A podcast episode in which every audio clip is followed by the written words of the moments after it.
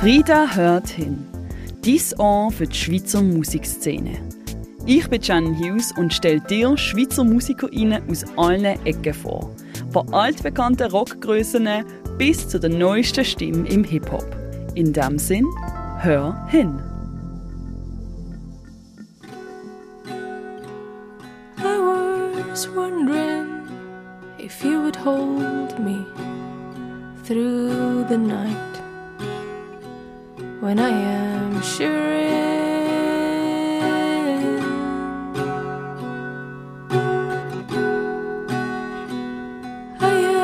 scared to go to sleep.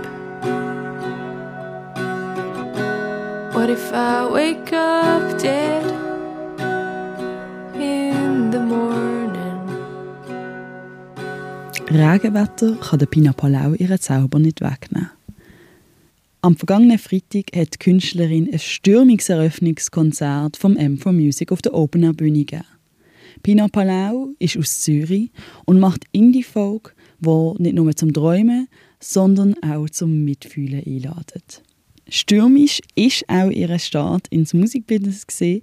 Sie hat zuerst Medizin studiert und dann hat sie sich erst Zeit nehmen zum Musik machen, was dann zu ihrem Debütalbum Illusion geführt hat, wo im September 2022 beim Berner Indie-Label Mouthwatering Records rausgekommen ist. Illusion ist eine Geschichte zwischen Vergangenheitsträumen und Zukunftsängsten, wo aber besonders der Pina ihre klare Stimme heraussticht. Ich habe im Backstage-Bereich vom M4 Music Festival Zürcher Künstlerin auf ein Interview treffen und fragen, was sie so zum Musikmachen bewegt und wieso alltägliche Texte für sie am tiefgründigsten sind. Musik machst du dein ganze Leben, aber du hast ja dann noch Medizin studiert und 2022 dann dein Debütalbum Illusion rausgegeben.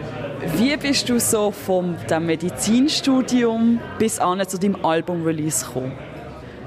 Also es war so, ich habe äh, mein Medizinstudium abgeschlossen und ich habe während dem ganzen Studium zunehmend gemerkt, dass Musik für mich so wichtig ist, dass es irgendwie nicht etwas ist, das ich nachher als Hobby könnte weiterführen und vor allem, wenn man als Medizinerin schafft, hat man eh wenig Zeit für Hobbys.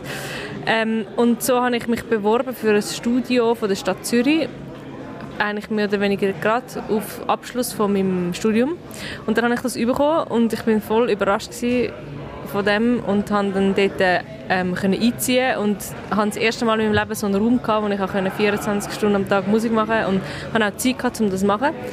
Ähm, aber das hat mich auch ein überfordert irgendwie.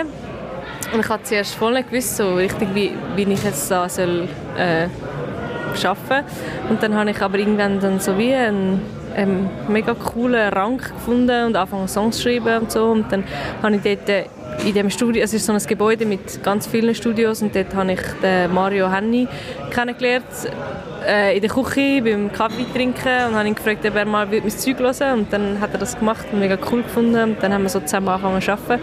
Und so hat irgendwie so ein eins zum nächsten geführt. Und dann habe ich mega glücklicherweise das tolle Label Mouthwatering gefunden ähm, du hast auch gesagt, wo du mit einer Residenz eigentlich quasi angefangen hast von der Stadt Zürich und dort eingezogen bist, ähm, ist es ein bisschen viel gewesen.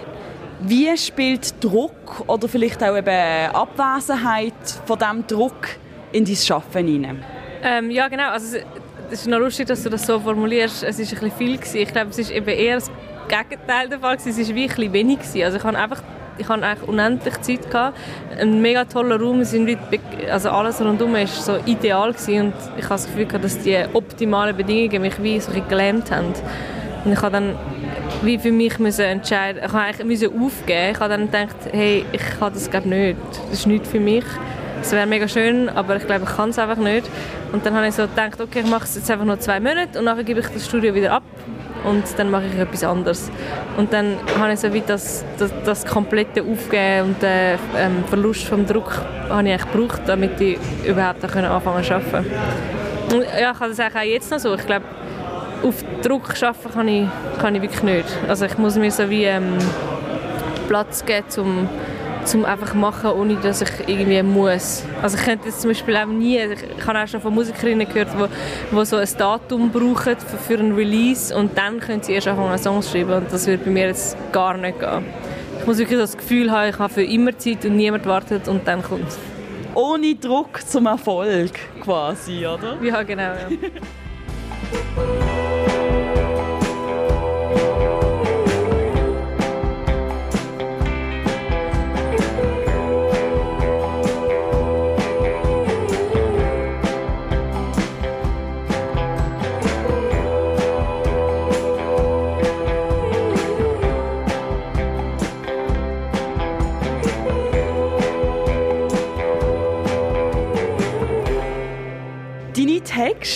sind extrem poetisch, zielen aber auch sehr auf Alltägliches ab.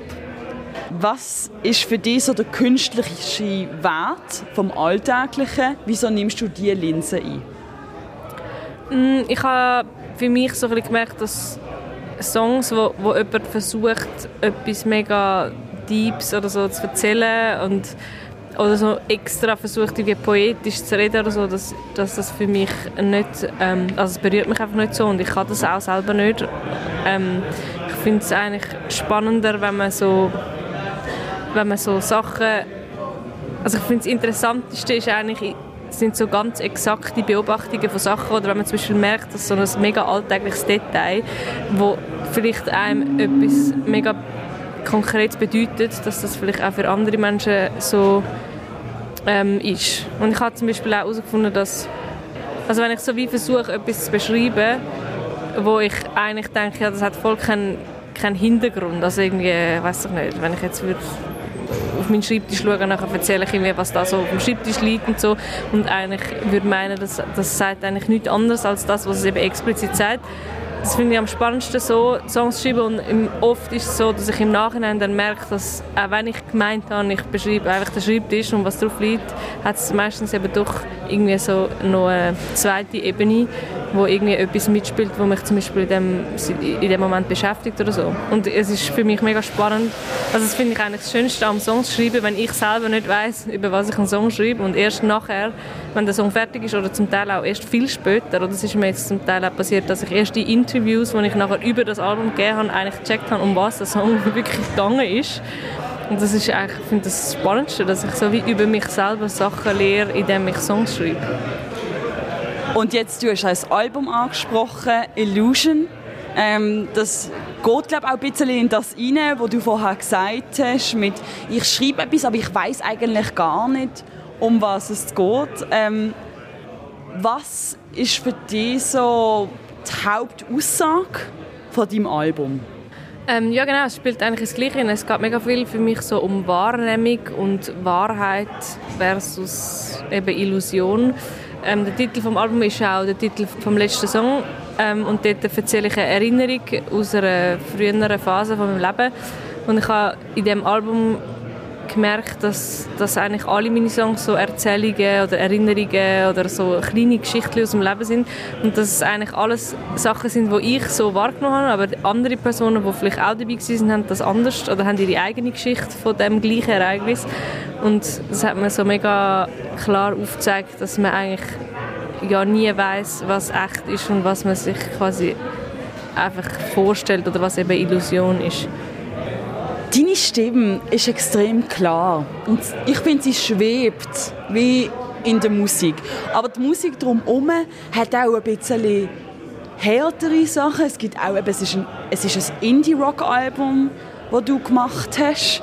Wie oszillierst du zwischen dem weichen und auch dem bisschen härteren Klang? Wie bringst du das zusammen? Mm, also ich glaube, wenn ich mir so überlege, was ich, was ich in der Musik am faszinierendsten finde, dann sind das so zerbrechliche, berührende Stimmen und so irgendwie verzerrte, laute Gitarrensounds und so ganz trockene, präzise Schlagzeugbeats. Und ich habe irgendwie, also das habe ich erst so ein bisschen jetzt herausgefunden und ich glaube, ja, das ist auch das, das, was ich in meiner Musik suche und versuche zu machen. Und das ist aber auch das, was, ich, was mich halt am meisten fasziniert, wenn ich andere Musik höre ja, genau. Also ich finde eigentlich, es macht es spannend, wenn es so die Größe hat und so das, das äh, fast ein bisschen brutale, von so lauten, schreienden Gitarre und dann so gleichzeitig eben so etwas mega Intimes, wo ich finde, dass man es am einfachsten oder am besten in einer Stimme kann finden kann.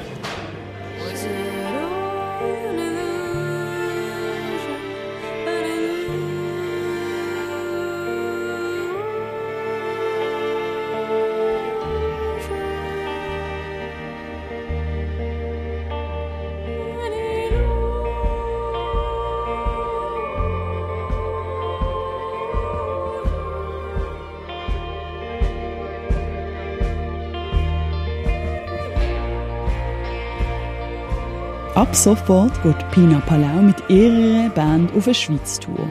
Ein fulminantes Finale wird es an den Festivals geben. Sie spielt am Open Air St. Gallen und am Open Air Bivio und lässt hoffentlich auch dies in die Herz ein bisschen höher schlagen. Das ist Frieda hört hin mit Shannon Hughes. Dies Ohr für die Schweizer Musikszene. Unterstütze auch du den unabhängigen Kulturjournalismus in der Schweiz und abonniere Frieda Magazin auf www.friedamagazin.ch und folge Frieda auf Instagram unter @friedamagazin.ch. Wir hören uns bald wieder.